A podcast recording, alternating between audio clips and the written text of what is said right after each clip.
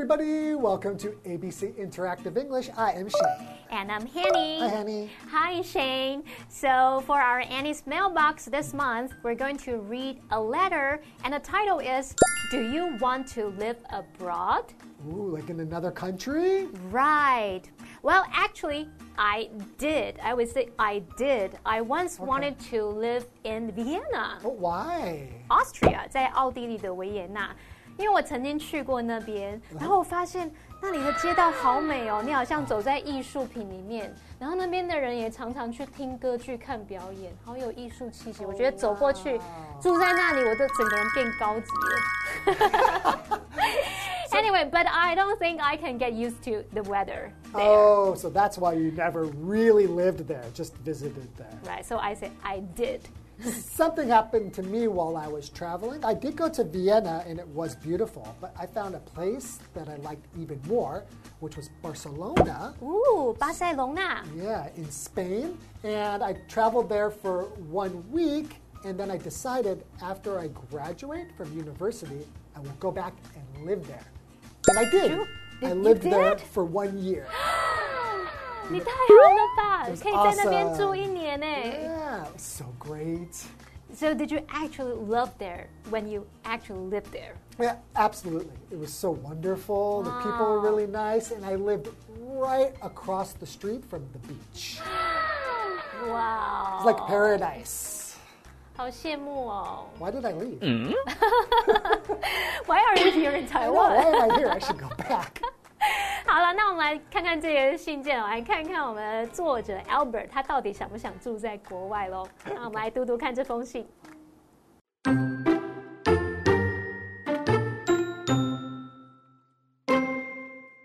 Dear Annie, I really want to live in different countries for a period of time.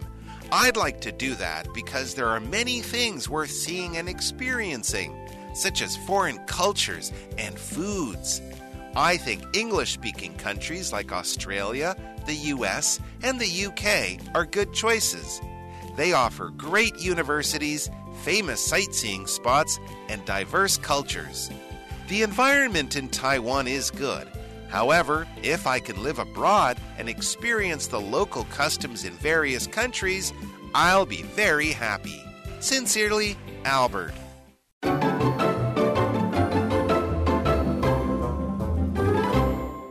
Welcome back. Welcome back. So, do you want to live abroad? Do you？你想住在国外吗 I live abroad now, ？Yeah。 right? 哎，对了，可是我已经把你当台湾人了。 Yeah. Sometimes I feel like I'm already Taiwanese, local. 对啊，老师住很久嘞。 Yeah. 对呀，很 local 吧？我们来看看这封 Albert 写的信喽。 Okay.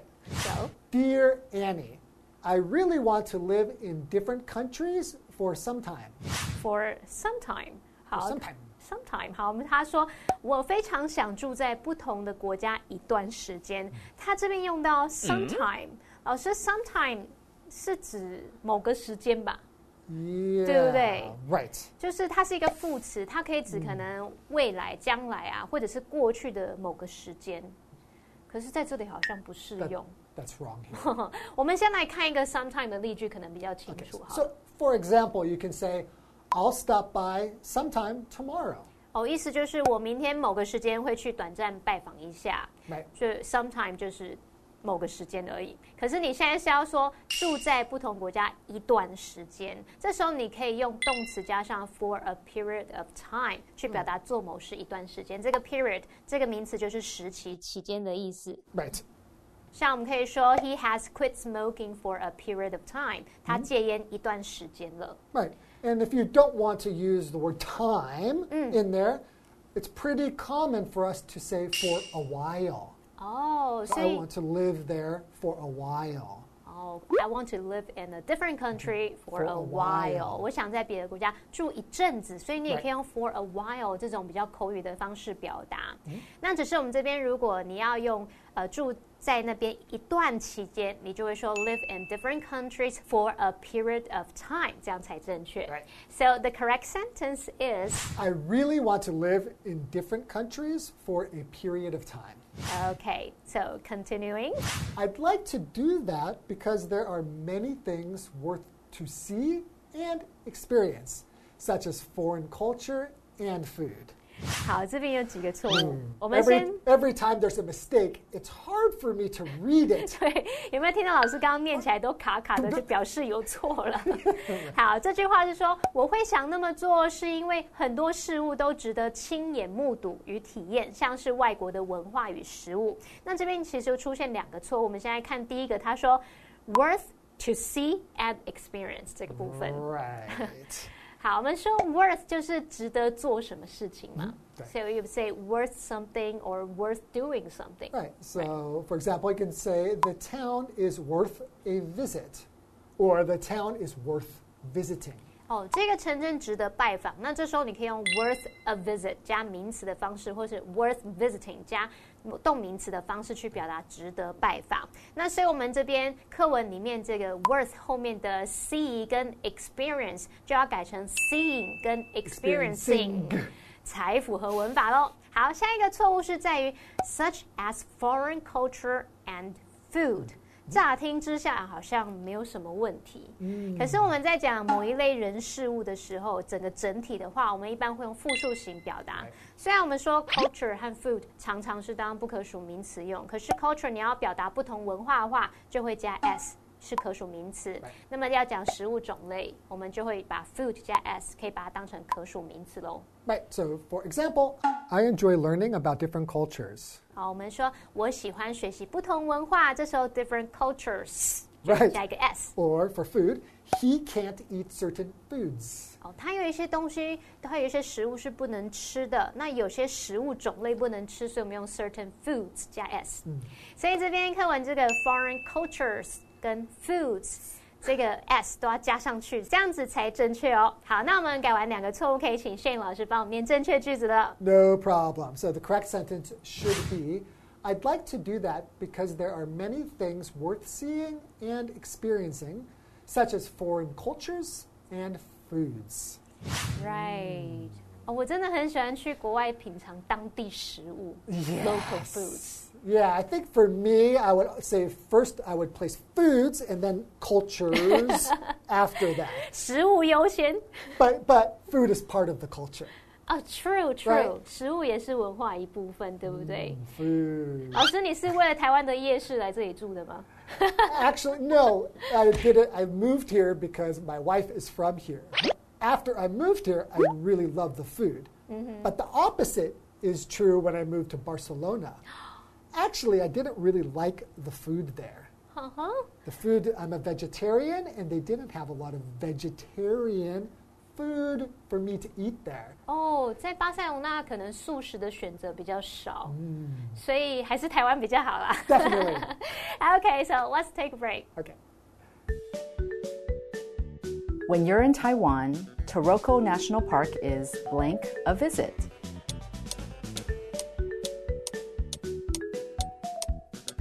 The correct answer is B, worth. When you're in Taiwan, Taroko National Park is worth a visit.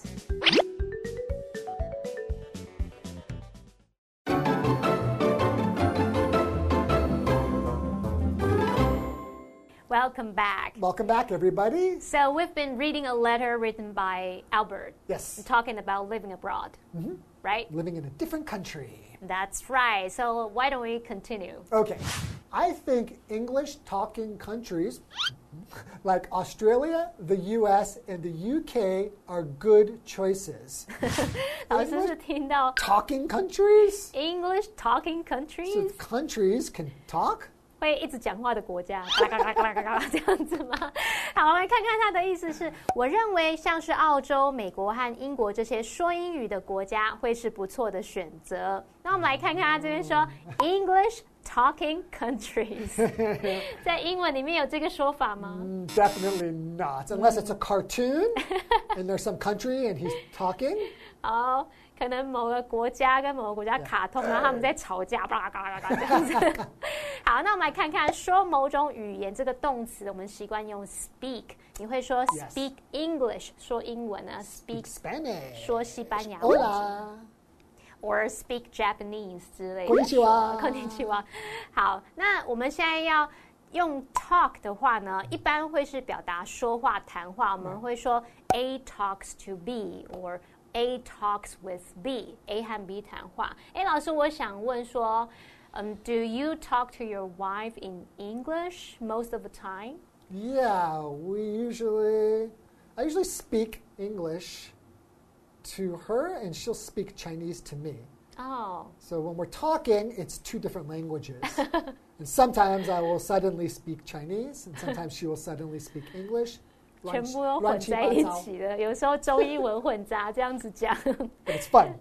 好，所以我们刚刚是在讲在聊天的情况，我们用 talk。可是我们现在要说说英语的国家，像这个澳洲、美国、英国这些说英语的国家，我们说英语的会用 English speaking。Right. Right. So the correct sentence would be I think English speaking countries like Australia, the US, and the UK are good choices. mm, yeah, I think they are good choices. Definitely.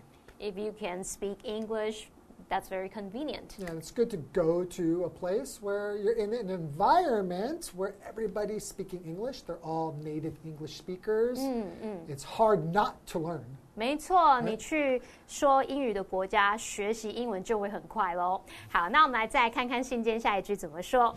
They offer great universities, famous sightseeing spots, and diverse cultures. 好，这边有几个补充单字，我们看一下。我们说 sightseeing，好 So,，sightseeing is when a tourist visits interesting buildings and places. 哦， Like So- usually, obviously, it's a tourist, so outside from where you live, maybe Mm. a different city, different country. 哦，所以它就是有观光游览那种意思。我想要说一下这个 S I G H T site，它其实就有风景、景色、名胜啊、观光地的那些意思。所以 sight seeing， 你就.可以看出它是有观光游览的意思了。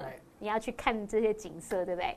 好，再来还有一个补充单字是 diverse。老师是不是也有人念别的念法？是不是像 diverse 这样？diverse and diverse. 对，两个念法都有。那它是一个形容词，it's an adjective。Right. I think I say diverse. diverse. You said diverse. Okay, I can say diverse. Sometimes I don't know. 不知道用交换着用这样 But it just means many things that are quite different from each other. 啊，所以它就是去形容多元的那种意思。那我们刚刚这个句子就是要讲说，像刚刚说的这些英语国说英语的国家，他们拥有很棒的大学啊，有知名的观光景点，还有多元的文化。我们用 diverse 去描述多元的。接下来我们看看 Albert 他回讲回台湾哦，他说什么 It says the environment in Taiwan is good. ？However。 However, However 很重要，他是要说台湾环境很棒，但是 however, if I can live abroad and experience the local customs in various countries, I'll very happy. I'm very happy。 I'll very happy. 好，我们来看看啊，老师不 happy，因为他念错误的英文。他说：“然而，如果我可以住在国外，在各国体验当地习俗，我会非常高兴。这边他用到 various，就是形容各式各样的。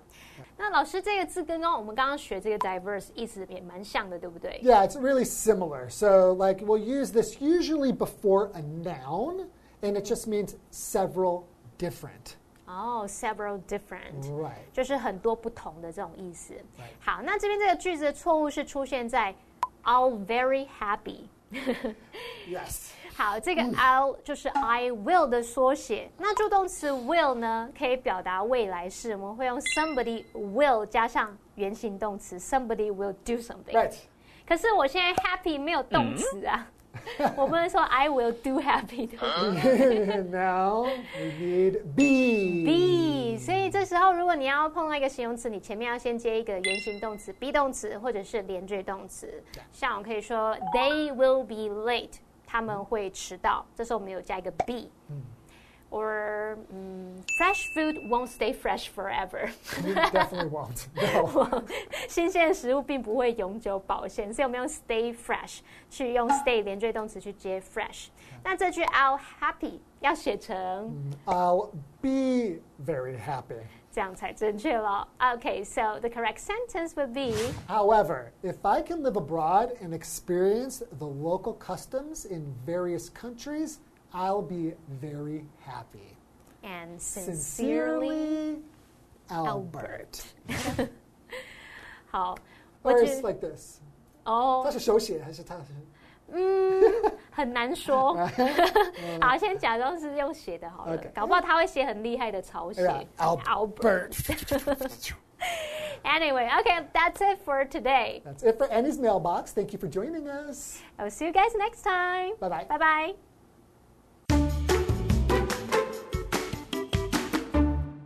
Dear Annie, I really want to live in different countries for a period of time. I'd like to do that because there are many things worth seeing and experiencing, such as foreign cultures and foods. I think English speaking countries like Australia, the US, and the UK are good choices. They offer great universities, famous sightseeing spots, and diverse cultures. The environment in Taiwan is good. However, if I can live abroad and experience the local customs in various countries, I'll be very happy. Sincerely, Albert.